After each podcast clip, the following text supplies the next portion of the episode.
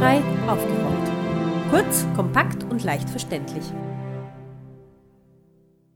Herzlich willkommen zu einer neuen Sendung von Barrierefrei aufgerollt, der Sendung von Bizeps Zentrum für selbstbestimmtes Leben. Mein Name ist Katharina Mühlebner. In dieser Sendung nehmen wir Sie mit in die Welt des Profisports. Genauer gesagt geht es um die Paralympischen Spiele. So werden die eigenen Olympischen Spiele für Sportlerinnen und Sportler mit Körperbehinderung genannt. Bereits 1948 gab es in Aylesbury in England die ersten sportlichen Wettbewerbe für Rollstuhlfahrerinnen und Rollstuhlfahrer, die sogenannten Stoke Mandrill Games. Diese fanden am selben Tag wie die Olympischen Spiele von London statt. Diese Stoke Mandrill Games können quasi als der historische Vorläufer der Paralympics gesehen werden. In dieser Sendung geht es aber nicht um einen historischen Rückblick, sondern um die Gegenwart. Vom 24. August bis 5. September 2021 fanden in Tokio die Paralympischen Spiele statt.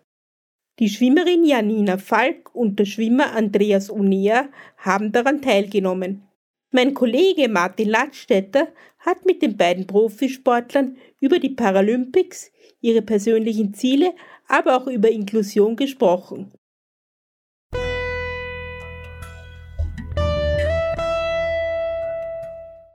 Für die junge Schwimmerin Janina Falk war es die erste Teilnahme bei den Paralympics. Bei der Europameisterschaft 2021 gewann sie aber bereits zweimal Silber und einmal Bronze. Ebenfalls 2021 wurde sie für ihre Leistungen im Sport zur Behindertensportlerin des Jahres gekürt. Bei den Paralympischen Spielen 2021 war ihre beste Platzierung der neunte Platz über 200 Meter Lage. Doch diese Erfolge sind für die junge Schwimmerin noch lange nicht genug. Was ihre Pläne für die Zukunft sind, darüber spricht sie mit Martin Ladstätter. Wie sind Sie zum Schwimmsport gekommen? Ich bin zum Schwimmsport gekommen, da war ich acht. Es war von einer Mutter, von einer Freundin von meiner Mutter, die hat uns das erklärt, dass da ein Schwimmverein ist in Floridsdorf. Da bin ich mal hingekommen, habe schwimmen gelernt und dann bin ich weiter so geschwommen. Das war jetzt vor zehn Jahren schon. Was bedeutet Schwimmen für Sie in Ihrem Leben? Für mich bedeutet Schwimmen in meinem Leben, dass ich mich frei fühle, dass ich, wenn ich traurig oder wütend bin, dass ich da meine Emotionen rauslasse und dass ich meine Freunde oder für mich wie meine Familie ist, dass ich sie dort sehe. Gibt es irgendeinen Schwimmstil, den Sie bevorzugen? Ich bevorzuge Graul und Delfin. Was möchten Sie im Schwimmsport erreichen? Ich möchte im Schwimmsport erreichen, dass ich irgendwann einmal, noch nicht in diesem Jahr oder in, in 2024, dass ich irgendwann mal die Beste der ganzen Welt bin. Das klingt nach einem sehr tollen Ziel. Wie war der Moment für Sie, als Sie erfahren haben, dass Sie zu den Paralympischen Spielen dürfen? Für mich war das sehr aufregend, weil wir waren zu zweit. Und das war für mich das größte Highlight meines Lebens. Ich bin fast vor Freude in der Luft explodiert. Und ja. Wie kommt man eigentlich zu den Paralympischen Spielen? Wie wird das entschieden? Das wird so entschieden, dass man wie immer schwimmen muss. Man muss Limits erreichen. Für jede für jeden Bewerb gibt es Limits, die ausgewählt werden von Weltrekord so runtergeschraubt werden. Und dann heißt es noch lange nicht, dass du zu den Paralympics fährst, weil das wird dann noch irgendwie ausgerechnet. Ich weiß auch nicht ganz genau wie. Und dann wird so entschieden, wie viele Quotenplätze man hat. Sie waren ja bei den Paralympics in Tokio. Wie war dort die Stimmung bei den Wettbewerben? Die Stimmung war aufregend, obwohl da überhaupt keine Zuschauer waren, war es trotzdem sehr aufregend, weil alle Länder verdammt trotzdem voll aufgeregt waren und dort war es eigentlich sehr aufregend und lebendig alles. Und wie war das Leben im Olympischen Dorf mit den anderen Sportlerinnen und Sportlern? Das Leben im Olympischen Dorf war sehr schön. Es war, es war sehr groß dort. Es war auch sehr durchgemischt durch alle Länder und es war eigentlich sehr angenehm. Hat sie wer nach Tokio begleitet? Ja, mein Vater hat mich nach Tokio begleitet, weil ich nicht alleine fahren konnte. Sie haben auch eine Assistenzhündin. Durfte die auch mitfahren? Sie hätte sicher mitfahren dürfen, aber ich hätte sie nicht mitgenommen, weil zwölf Stunden im Flugzeug hätte ich ihr nicht angetan. Sind Sie zufrieden mit Ihrer Leistung in Tokio oder hätten Sie sich mehr erwartet? Ich bin zufrieden dafür, dass es meine ersten Paralympischen Spiele waren, aber von den Zeiten her hätte es viel besser gehen können. Wie haben Sie sich für, die, für Ihre Teilnahme bei den Paralympischen Spielen vorbereitet? Ich habe sehr viel trainiert. Die letzten Jahre, wo wir nichts, wo der Lockdown war, war für uns das Beste, was für uns passieren konnte. Da haben wir uns vorbereitet und haben auch sehr viel trainiert in der Südstadt. Das war für uns großartig. Wie oft trainieren Sie? Ich trainiere sechsmal in der Woche, wenn es geht, und sonst versuche ich auch zweimal am Tag zu gehen, dass ich mehrmals trainiere. Sie konnten in Ihrem jungen Leben schon viele Erfolge feiern. Was hilft Ihnen, Ihre Ziele zu erreichen? Was meine Ziele mir hilft zu erreichen, ist, sind erstmal meine Eltern. Ohne ihren Rückstand würde ich erst gar nicht bei den Paralympics gewesen sein. Dann noch meine Schule. Die sind auch sehr oft hinter mir gestanden, aber am meisten der Ehrgeiz und die Freude dahinter. Haben Sie ein Vorbild und wenn ja, wer ist Ihr Vorbild? Ich habe mehr als ein Vorbild. Erst einmal der Andreas Oner. Dann habe ich noch zwei Vorbilder außerhalb aus Österreich. Das wäre die Jessica Long und die Förth. Das sind beides S14er Schwimmerinnen von der Besten der Welt. Glauben Sie, dass Sie ein Vorbild für Menschen mit Behinderungen sind? Wenn ich ein Vorbild bin, dann hoffe ich sehr, dass ich ein gutes Vorbild für sie bin und ich glaube schon. Wie leicht ist es für Menschen mit Behinderungen, zu einem Sport Zugang zu finden? Es ist nicht so leicht, finde ich, überhaupt in Österreich. Aber wenn man einen Sport findet, der einem gefällt, dann wird dort auch sehr gut aufgenommen. Was sind Ihre Pläne für die Zukunft? Was möchten Sie im Schwimmsport erreichen?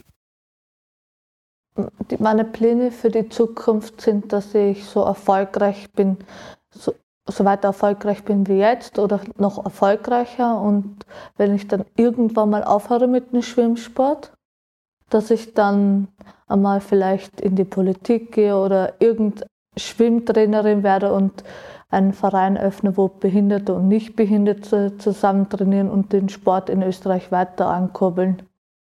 Und was möchten Sie im Schwimmen erreichen? Im Schwimmen möchte ich weiterhin versuchen, die Beste der Welt zu werden, die schnellste und die erfolgreichste. Ich habe gehört, dass Sie jetzt auf die Universität gehen. Wohin gehen Sie da? Ich gehe nach Salzburg auf die Universität. Sie heißt BH Salzburg. Und was äh, studieren Sie dort?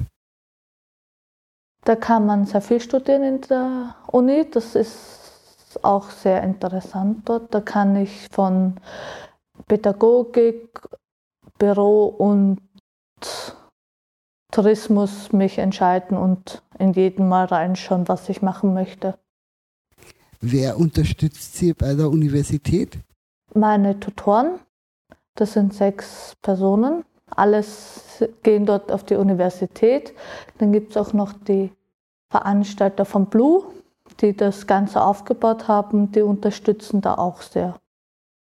Und Sie sind äh, eine Frau mit Lernschwierigkeiten, die auf der Universität dort studiert, vier Jahre, habe ich gehört. Ja, dort tut man vier Jahre, tut man dort in der Uni sein und dann wirst du dann dich entscheiden, was du danach tust. Eigentlich ist es dort sehr lebendig. Wie anstrengend ist das? Jetzt ist es noch nicht so anstrengend, weil jetzt habe ich auch nicht so viele Vorlesungen, vielleicht so drei Vorlesungen. Aber ich glaube, wenn ich dann länger dort bin, wird es anstrengender.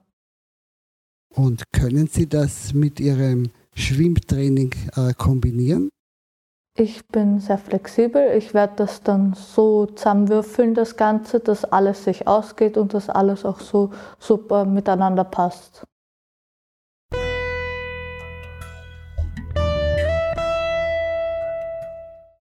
Der Schwimmer Andreas Onea kann schon auf viele Erfolge zurückblicken.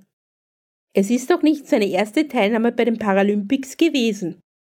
Bei den Paralympischen Spielen 2008 in Peking erreichte er den sechsten Platz über 100 Meter Brust und bei den Paralympischen Sommerspielen in London 2012 erreichte er den vierten Platz ebenfalls über 100 Meter Brust. 2021 schaffte er es auf Platz 9 über 200 Meter Lagen und Platz 10 über 100 Meter Brustschwimmen. Neben seiner sportlichen Karriere ist Andreas Onea auch als Moderator tätig. So moderierte er gemeinsam mit Miriam Labus das ORF Behindertensportmagazin Ohne Grenzen und zu Weihnachten auch das Spendenformat Licht ins Dunkel. Mit Martin Ladstätter spricht er nicht nur über das Schwimmen, sondern auch über das Bild von Menschen mit Behinderungen in den Medien. Wann und aus welchem Grund haben Sie mit dem Schwimmen begonnen? Ich habe äh, 1999, ein Jahr nach meinem Autounfall, bei dem ich den linken Arm verloren habe, mit dem Schwimmsport begonnen. Ich war in Klosterneuburg am Weißen Hof auf Reha und äh, Teil der Therapie war dort einfach Sport zu machen. Und das war ganz wichtig, weil ich ja lernen musste, diesen einarmigen Körper, den ich jetzt hatte, als äh, kleiner ähm, siebenjähriger Bursche, also ein Jahr nach dem Unfall, ähm, eben lernen muss, diesen einarmigen Körper zu bewegen und einfach eine hohe Lebensqualität zu haben. Und da war der Sport einfach äh, wahnsinnig faszinierend. Ich war immer schon ein äh, kleiner Junge mit viel Energie und bin immer dumm kupft und habe versucht, alles irgendwie äh, zu, zu erkunden und zu erklimmen. Und habe dann verschiedenste Sportarten ausprobiert. Hatte immer in der Therapie dann eine Stunde ähm, Leichtathletik, Tennis, alle möglichen Sachen laufen. Äh, Sperrwurf erinnere ich mich, dass ich mich probiert habe. Und eine Stunde nachher noch Schwimmen.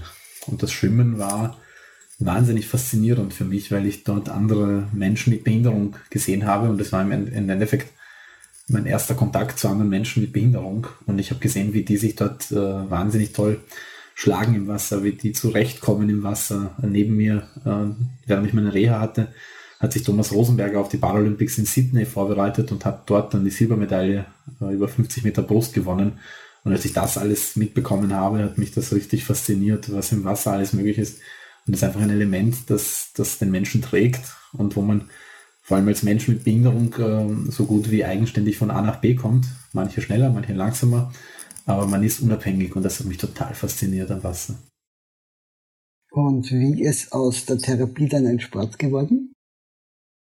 Nee, im Endeffekt äh, komme ich aus einer Familie, die nichts mit Sport am Hut hat, die dem äh, Leistungssport so fremd ist wie, äh, weiß gar nicht, also als rumänischer Einwanderer der Familie hatten wir andere Sorgen, als dass man ein Kind irgendwie zum Sport schickt.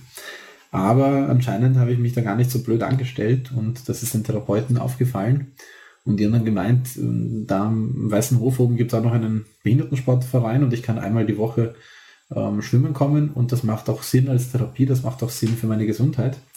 Und das einmal die Woche ist dann zweimal die Woche geworden. Dann habe ich bei einem Nichtbehindertenverein angefangen, einfach noch öfter schwimmen. Und mit zwölf war ich dann Staatsmeister in der allgemeinen Klasse, in meiner Behinderungsklasse. Und da hat es dann angefangen, wo ich mir dachte, okay, ich bin jetzt irgendwie der Schnellste in Österreich. Was, was wäre denn möglich, wenn ich wirklich äh, öfter und mehr trainiere? Und so hat sich das dann entwickelt, dass ich immer öfter beim Training war ähm, immer erfolgreicher wurde, die Perspektiven immer besser wurden. Das hat mich wieder motiviert, noch mehr zu trainieren, noch öfter zum Training zu gehen, bis ich 2016 bei den Paralympics in Peking war, dort Sechster wurde mit 16 und dann für mich den Entschluss getroffen habe, dass ich bei der ersten Möglichkeit versuchen möchte, mich als Profi im Sport zu etablieren, weil wenn ich mit vier, fünf Mal die Woche Training Sechster werde, dann möchte ich mit äh, Profitraining eine Medaille bei den Paralympics. Und so hat sich das dann entwickelt, diese Entscheidung wirklich bewusst äh, den Profi-Weg einzuschlagen. Und das konnte ich dann umsetzen nach der Matura 2010, wo ich dann eben mir ein Umfeld geschaffen habe und geschaut habe, dass ich mich so gut vorbereiten kann wie meine Konkurrenz international, eben mit dem Ziel, eine Paralympics-Medaille zu gewinnen. In welchem Stil schwimmen Sie? Ich bin eigentlich Brustschwimmer und eigentlich eher über die Langdistanzen. Die gibt es aber leider nicht bei uns bei den Paralympics. Das heißt, ich muss auf 100 Meter Brust äh, meine, meine Zeiten schwimmen und äh, seit 2016 haben wir auch die 200 Meter Lagen noch ins Programm genommen. Das ist äh, zwar gut, weil ich ein halbwegs guter Brust- und Delfinschwimmer bin, bin aber ein grottenschlechter Rückenschwimmer und das gehört halt äh, leider auch dazu. Aber das hat mich gezwungen, ein bisschen aus meiner Komfortzone herauszukommen und im Training wirklich auch Dinge zu machen, die eigentlich überhaupt nicht äh, meins sind, die mir überhaupt nicht liegen. Und äh, mich darüber zu quälen, das war äh, eine ganz, ganz wichtige Lebensschule.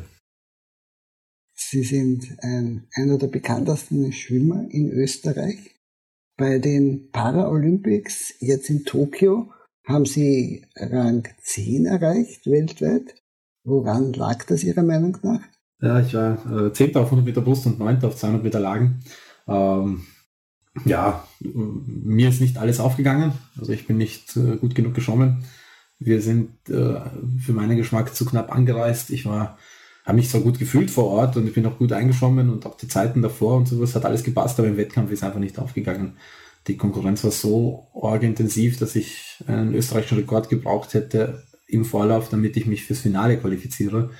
Und das hat halt einfach in der Früh mit, mit der Zeitverschiebung und in Österreich war noch zwei Uhr in der Nacht, wie wir ähm, dort geschwommen sind. Das hat einfach nicht zusammengepasst. Ich habe auch die Rennen intensivst analysiert, Videoanalyse betrieben.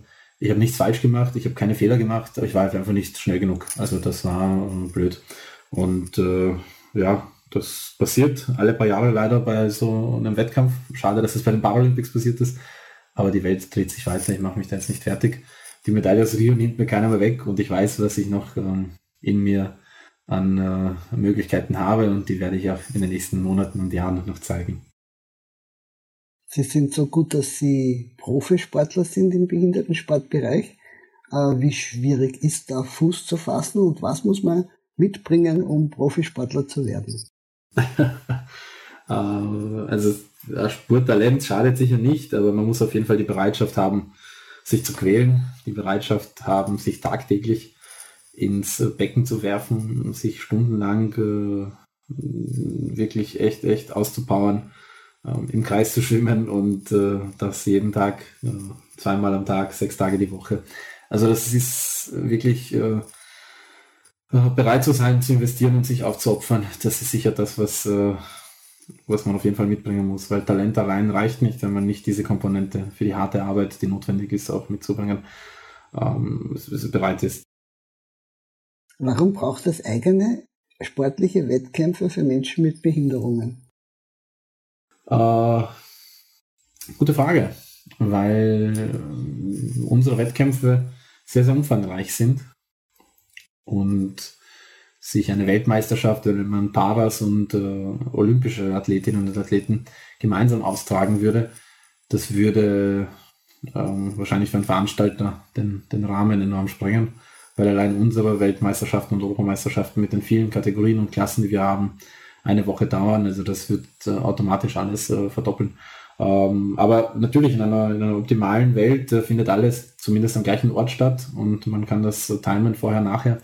Also das wäre sicher wünschenswert und da kann man auch sicher Synergien äh, nutzen und heben und auch den Parasport auf die Stufe heben, die er sich auf jeden Fall verdient hat.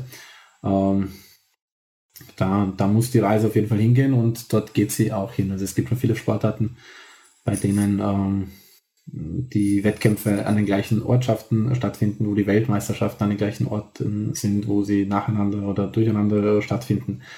Aber warum es eigene Wettkämpfe braucht, ist einfach, damit Vergleichbarkeit besteht. Also damit man ähm, Leistungen einschätzen kann und vergleichen kann. Ich schwimme es auch bei den Nichtbehinderten mit und war vor einigen Jahren da auch noch äh, relativ äh, gut und vorne mit dabei. Aber man ist dann halt doch weit abgeschlagen. Somit äh, braucht es da schon auch noch die eigenen Wettkämpfe, um sich mit den Menschen mit ähnlichen Behinderungen, die wie, wie einer selbst, ähm, vergleichen zu können. Die Wiener Schwimmerin Janine Falk hat uns gesagt, dass Sie ein Vorbild für Sie sind. Sehen Sie sich als Vorbild für andere? Äh, puh, es, es, ist, es ist mir eine große Ehre, dass ich das höre. Es ist auch eine richtige Verantwortung für mich. Ähm, ich fühle mich in der Rolle, Rolle wohl. Ich sehe damit auch, äh, dass ich etwas bewirken kann, dass ich etwas vorantreiben kann. Ich erinnere mich an äh, ein Erlebnis bei der Weltmeisterschaft 2019 in London, wo nach meinem Vorlauf über 100 Meter Brust ein malaysischer Schwimmer zu mir gekommen ist und komplett begeistert war. Er ist dort auch geschwommen, wir sind gegeneinander geschwommen und komplett begeistert war von dem, wie ich geschwommen bin. Und ich habe halt mich bedankt und habe gesagt, okay, aber da waren jetzt irgendwie fünf oder sechs Leute schneller, warum er jetzt von mir begeistert ist. Und er hat ihm gemeint, das erste Rennen, das er jemals im Paraschwimmsport gesehen hat, war das Finale der Paralympics in Peking 2008. Er hat das auf YouTube mit seinem Vater geschaut. Und ähm, sein Vater hat ihm damals gesagt, äh, James, das ist der Name des jungen Mannes, siehst du den jungen Mann aus Österreich, dem fehlt genauso wie du, wie dir der linke Arm und wenn der das kann, dann kannst du das auch. Und das war der Tag, an dem James äh, beschlossen hat, dass er auch Paraschwimmer werden möchte. Und elf Jahre später waren wir dann im äh, Vorlauf bei der Weltmeisterschaft äh, gegeneinander im Schwimmen. Und wie er mir das erzählt hat, habe ich mir gedacht, wow, ja, also was, was äh, das bewirken kann, was man tut, das von anderen sichtbar ist und dass das eben äh, Leben von anderen Menschen vielleicht in ganz andere Richtungen lenken kann und äh, eben im Beispiel von James dazu lenkt, dass er jetzt eben Spitzensportler wurde und äh, in Südostasien ein Ability-Influencer und eben zeigt, was Menschen mit Behinderung ähm, für die Gesellschaft auch leisten können, wenn man die Rahmenbedingungen zur Verfügung stellt. Also ähm, ich sehe das als Verantwortung. Ich äh, höre das gern. Es gibt mir persönlich auch sehr, sehr viel, wenn ich sehe, dass das, was ich tue, auch wirklich einen Sinn hat und auch wirklich etwas bewegt und eben nicht nur ähm, stumpfes im Kreisschwimmen ist, sondern auch wirklich einen Impact haben kann. Und, und vor allem Janina. Also ich erinnere mich äh, an die ersten Wettkämpfe, wo Janina als äh, zehnjähriges, elfjähriges Mädchen dabei war und, und äh, Fotos haben wollte mit mir und dann äh, mir immer nachgegangen ist im Schwimmbad und, und jede Bewegung von mir angeschaut hat und imitiert hat und, und versucht hat, meine Technik zu kopieren und sowas. Das ist eine große Ehre und wenn ich jetzt sehe, was sie, was aus ihr geworden ist und, und wie wahnsinnig toll sie schwimmt und welche Leistungen sie bringt und bei der Europameisterschaft ist sie uns ja alles um die Ohren geschwommen und hat dort äh, drei Medaillen gemacht, dann ist das ist einfach faszinierend, äh, diese Entwicklung zu sehen. Und äh, eine wahnsinnige Freude und eine Ehre, dass ich jetzt die Janina ähm, zu meinen Freunden und Teamkolleginnen erzählen kann. Haben Sie selbst auch Vorbilder? Äh, ja, ich, ich, glaube, dass man von jedem Menschen etwas lernen kann. Deswegen versuche ich äh, aus jedem Menschen etwas zum Vorbild zu nehmen. Aber persönlich meine Eltern, also wie meine Eltern ähm, nach unserem Unfall, der, der katastrophal war, der eigentlich äh, von, von Tragik her wahnsinnig äh, erschwerend war für unser Leben, ähm, wie sie trotzdem die Hoffnung gehabt äh, haben, dass alles gut wird, wie sie trotzdem äh, nach vorne geschaut haben. Sie waren beide selber schwer verletzt. Äh, mein Großvater ist verstorben, ich mit einer Behinderung äh, als Einwandererfamilie. Die Prognosen der Ärzte waren für meinen Vater, der davon abhängig war, dass er mit seiner Muskelkraft in die Arbeit geht und als Arbeiter hackelt und dann zu hören, dass er wahrscheinlich seinen Fuß nicht mehr belasten wird können und das, das waren alles ganz, ganz düstere Prognosen. Und sie haben im Endeffekt nie aufgegeben, sie haben nie die Hoffnung verloren. Und das Schöne ist, sie haben mich nie anders behandelt, obwohl ich eine Behinderung hatte. Also da haben sie diese ganzen Fehler nie gemacht und das äh, schätze ich ihnen sehr, sehr äh, hoch an. Und also meine Eltern sind da wahnsinnige Vorbilder für mich. Neben ihrer erfolgreichen Sportkarriere moderieren sie seit 2012 ja auch das ORF-Sportmagazin Ohne Grenzen. Erzählen Sie uns bitte etwas zu diesem Format.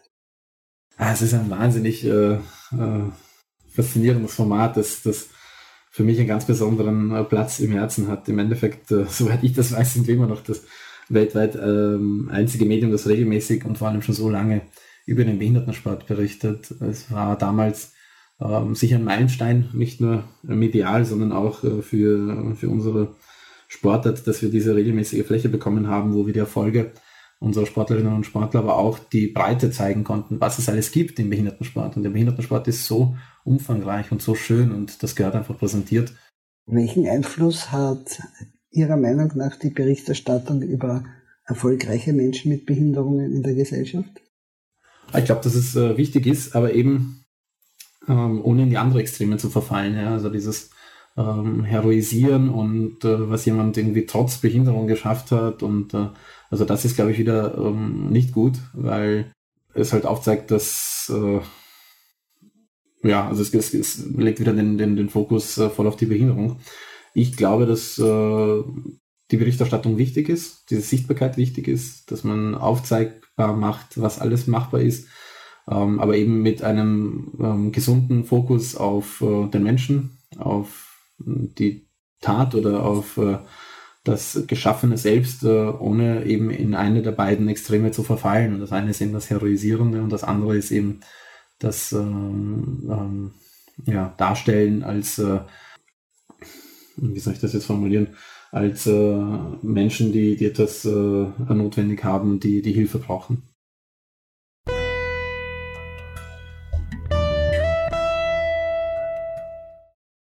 Wir von Barrierefrau aufgerollt wünschen Janina Falk und Andreas Onea alles Gute für ihren weiteren Weg.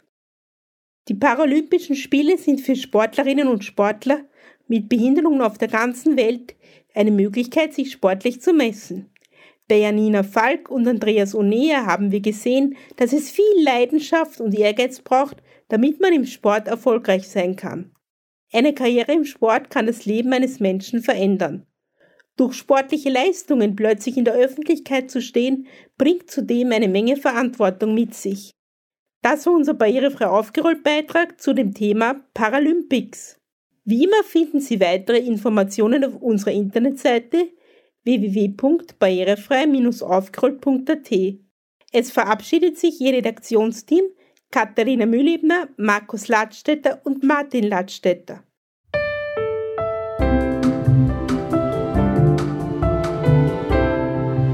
Barrierefrei aufgerollt. Kurz, kompakt und leicht verständlich.